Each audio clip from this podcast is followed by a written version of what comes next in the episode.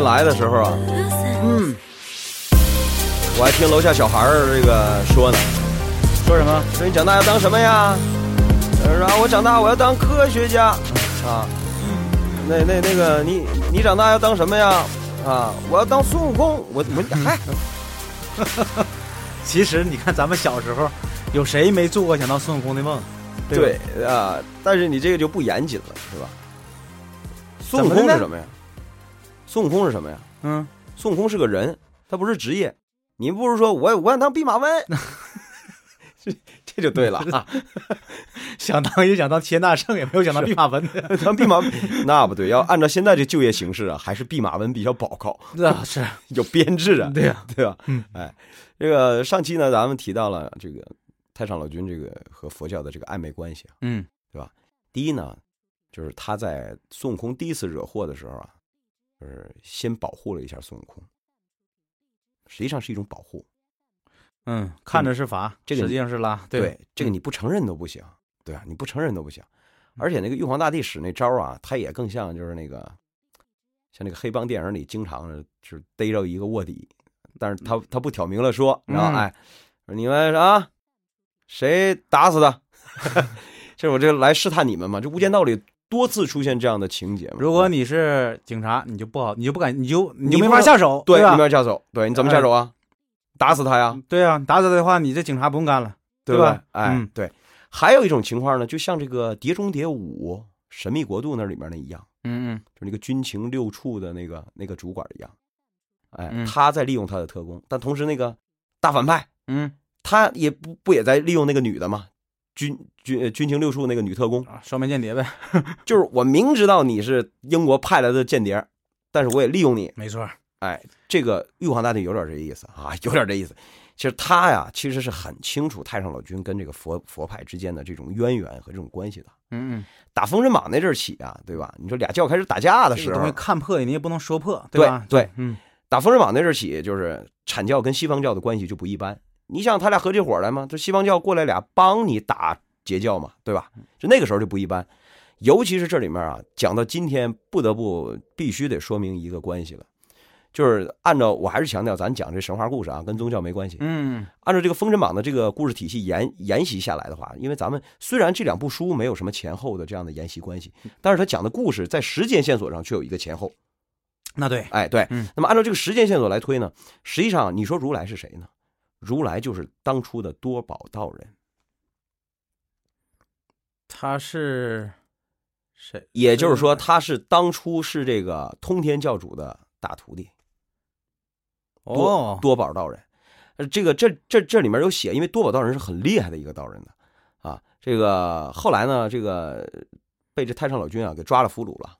抓了俘虏了，太上老君带着他西出昆仑山，哎，是这么个意思。他投到西方教去了，所以玉皇大帝当然知道。那那你说玉皇大帝是谁呀、玉皇大帝你要往上翻的话，其实他是红军老祖的一小道童，那这事你以前说过了，哎对。嗯，所以你想，他能不知道这些东西吗？都是一个师门里的事儿，对吧？吧？他能不知道自己这些事儿吗？嗯对吧？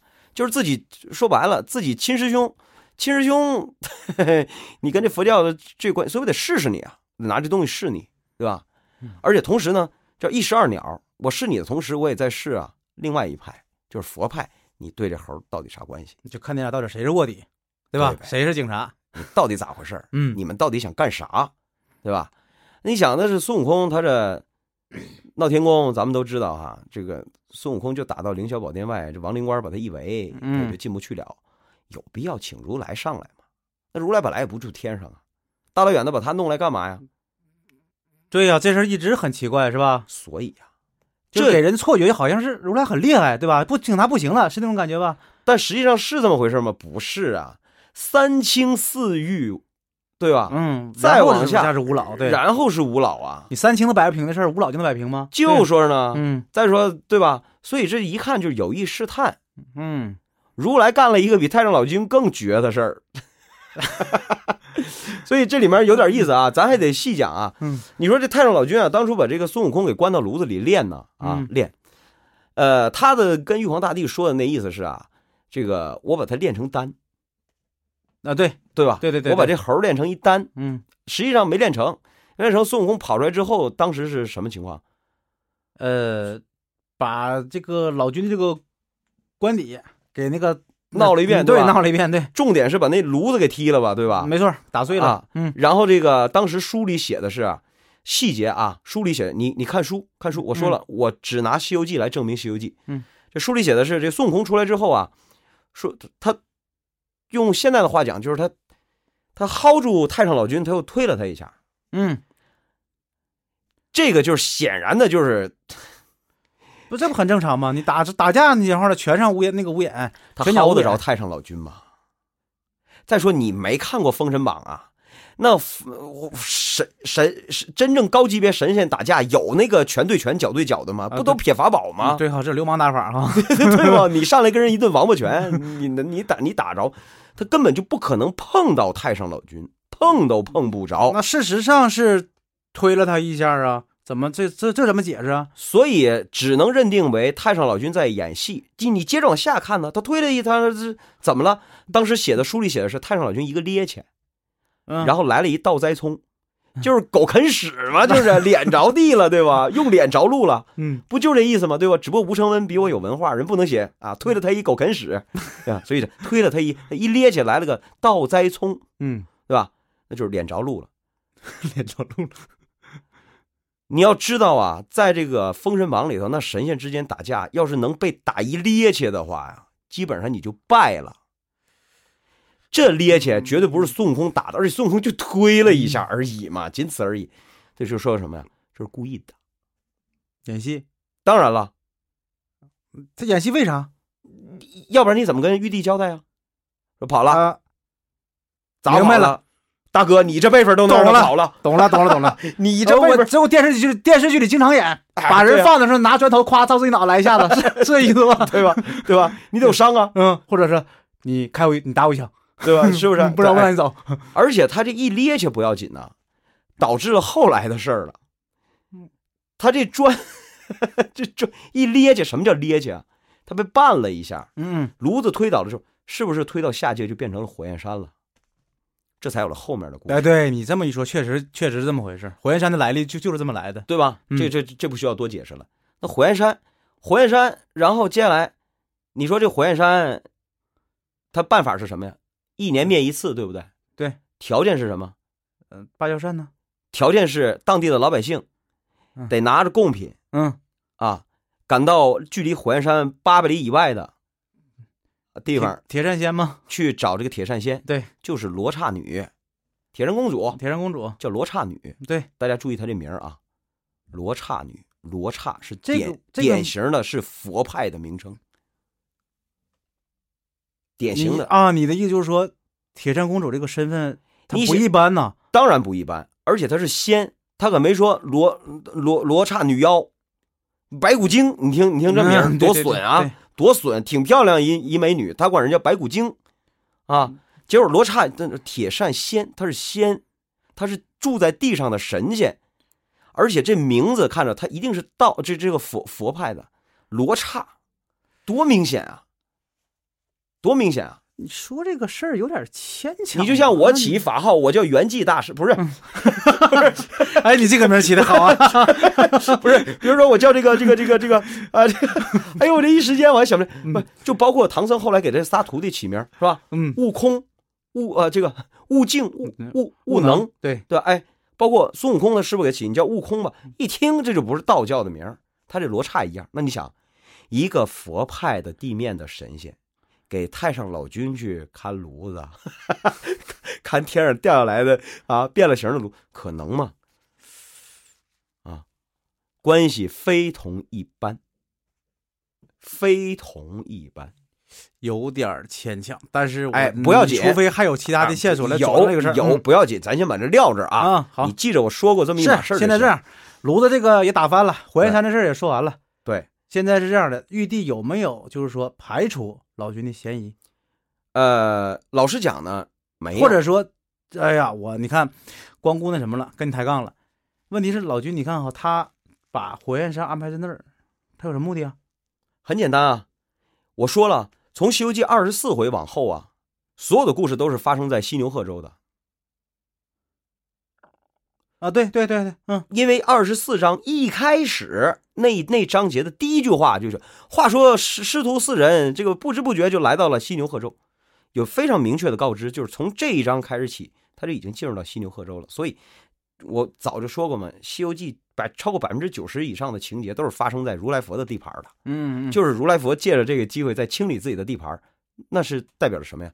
证明在这之前，在如来佛的管辖范围之内，有不少道派的势力，这火焰山也是其中一个。他是到了犀牛贺州以后才遇到的火焰山，当然了这个是这个顺序吧？当然了，你这这呃这这火焰山那换句话说集那都多少集了？换句话说，这个火焰山应该它是在犀牛贺州，对吧？没错，没错，没错。哎，这事儿有意思了。那老君他把火焰山，他是他这个东西是无意的呢，还是有意的，有意的？包括红孩儿，他也在犀牛贺州。就是你要按照我的逻辑啊，你把媳妇儿跟孩子敢敢放在谁的手里？一放在至亲那儿，嗯二放在自己人那儿，嗯三迫于无奈，作为质子，哎，你不是看《芈月传》吗？对吧对吧？作为质子嗯放在人那儿，嗯，你你懂了吧？